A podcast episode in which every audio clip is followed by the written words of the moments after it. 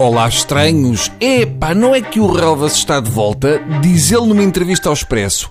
A licenciatura é uma mágoa que eu transporto. Coitado, só por isto é dar-lhe uma equivalência em engenharia de transportes. É verdade, esqueci-me de dar os parabéns à nossa seleção de futebol de sub-21, que joga mais logo a final e que esmagou a Alemanha no europeu. Fixe, mas para os alemães estes 5-0 provam que a austeridade não chegou.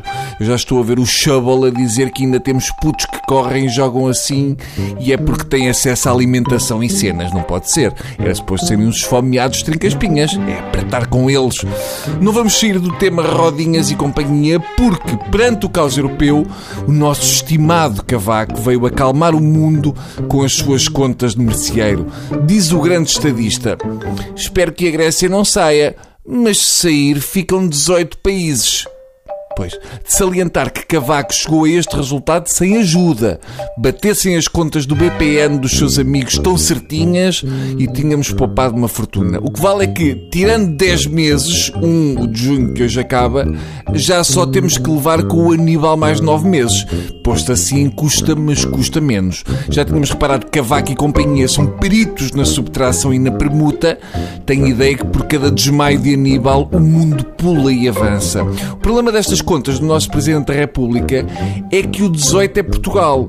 E se tirarmos um de 18, ficam 17 países, que é o número mais elegante que 18, e não temos que sair da lógica cavaquiana. Ou seja, desta vez o nosso Presidente quer convencer-nos que o euro está sólido, mas a postura e o tipo de frases são um déjà vu daquele momento pré-queda do BES. 19 menos 1 igual a uns sólidos 18. É o BES sem os GES, segue forte forte e sadio, com um cabelo sedoso e com volume. Além do mais, esta coisa de um presidente da zona euro vir dizer que a zona euro segue sem dramas se a Grécia sair faz pensar se lá em Inglaterra, onde Cavaco tirou o curso, também não teria um sistema de equivalências como a lusófona.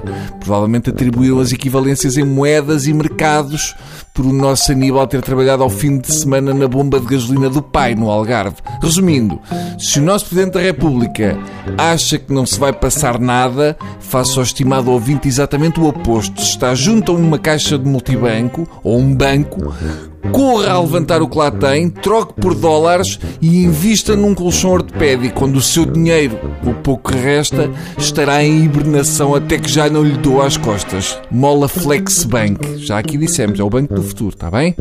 Até amanhã.